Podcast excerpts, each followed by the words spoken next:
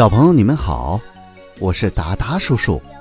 从今天开始呢，达达叔叔就给小朋友们讲一个我小时候听的故事。这个故事啊，叫做《小龙人儿》。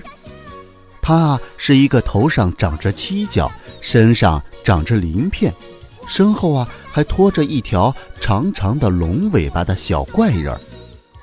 想知道这个小怪人身上？到底发生了什么有趣的事情吗？快来听达达叔叔讲小龙人儿吧。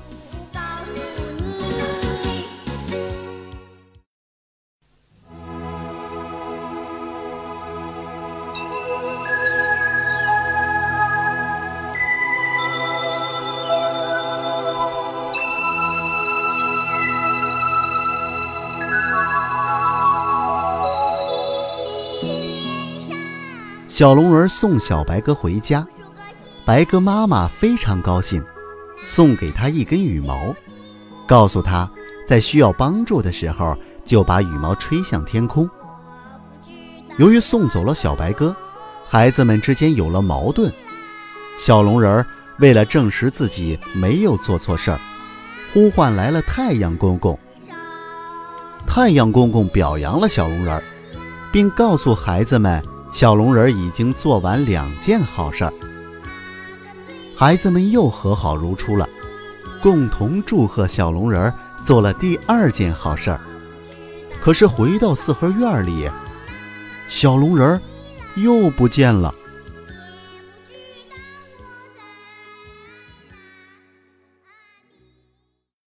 第九集：小白鸽与太阳公公。小朋友，你们好，我是达达叔叔。上一集我们讲到，小龙人为了能变成和宝宝贝贝、琪琪一样的孩子，需要做三件好事儿才能去掉身上的鳞片和龙角。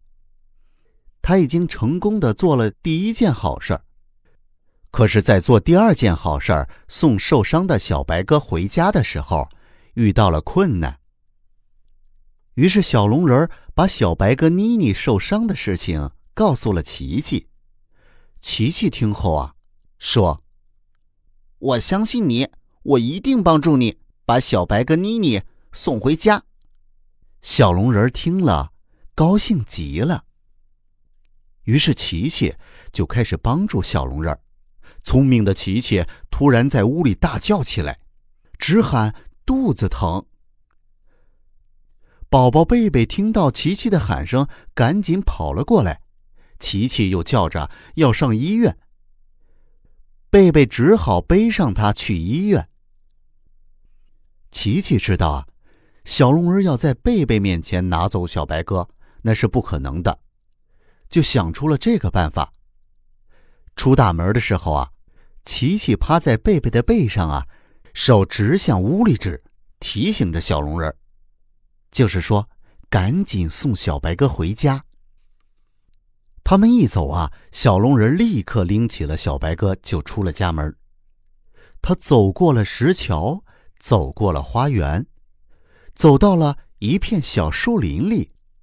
突然，小龙人手里的白鸽和鸟笼子一下子消失了，一瞬间又变成了那。可爱的小女孩妮妮，她高兴地对小龙人说：“这是我的家。”小白鸽妮妮张开双臂，高喊着“妈妈，妈妈”，然后就扑向了白鸽妈妈的怀里。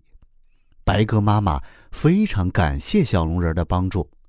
小龙人很有礼貌地说：“只要妮妮能找到妈妈就好。”于是白鸽妈妈。拿出了一根羽毛，送给了小龙人，并嘱咐他说：“如果需要帮助，就把羽毛吹到天空上。”小龙人听了十分高兴。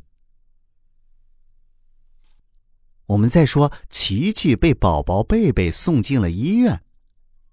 那琪琪这时候真的是害怕了，因为医生要给他打针，他高喊着。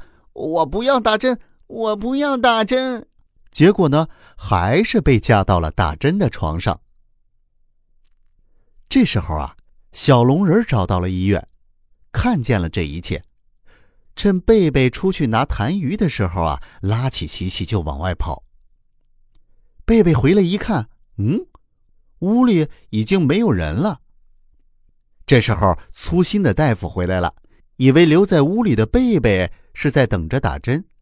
不管贝贝怎么喊叫，他还是把那一针打在了贝贝的屁股上，把贝贝给疼的哇哇大哭。这件事情已经过去了，可是呢，贝贝还是非常生小龙人的气。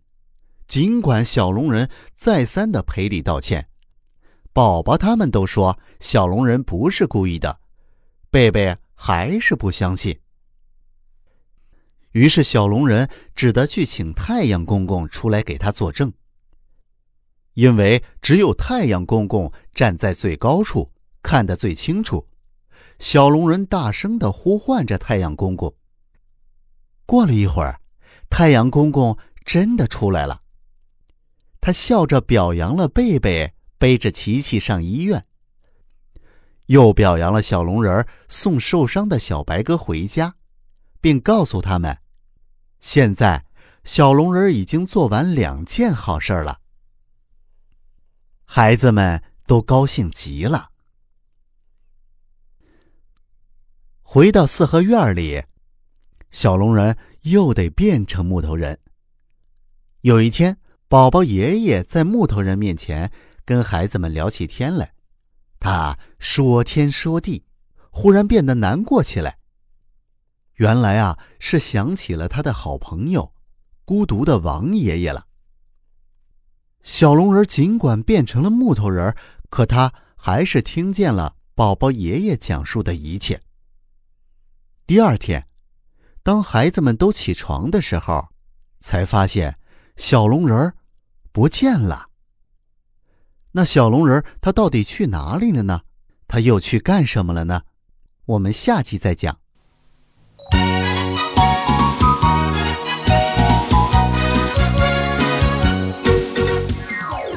大人在的时候，小龙人就变成木头人，他很不满意。他想变成和宝宝贝贝、琪琪一样的人。贝贝爸爸无意中喝了从小龙人身上摘下的鳞片，变得聪明起来。他研究的隐身衣终于成功了，拿回家，贝贝妈妈不相信。为了证实隐身衣的功能，就给木头人穿上试一试。结果一试啊，木头人真没了。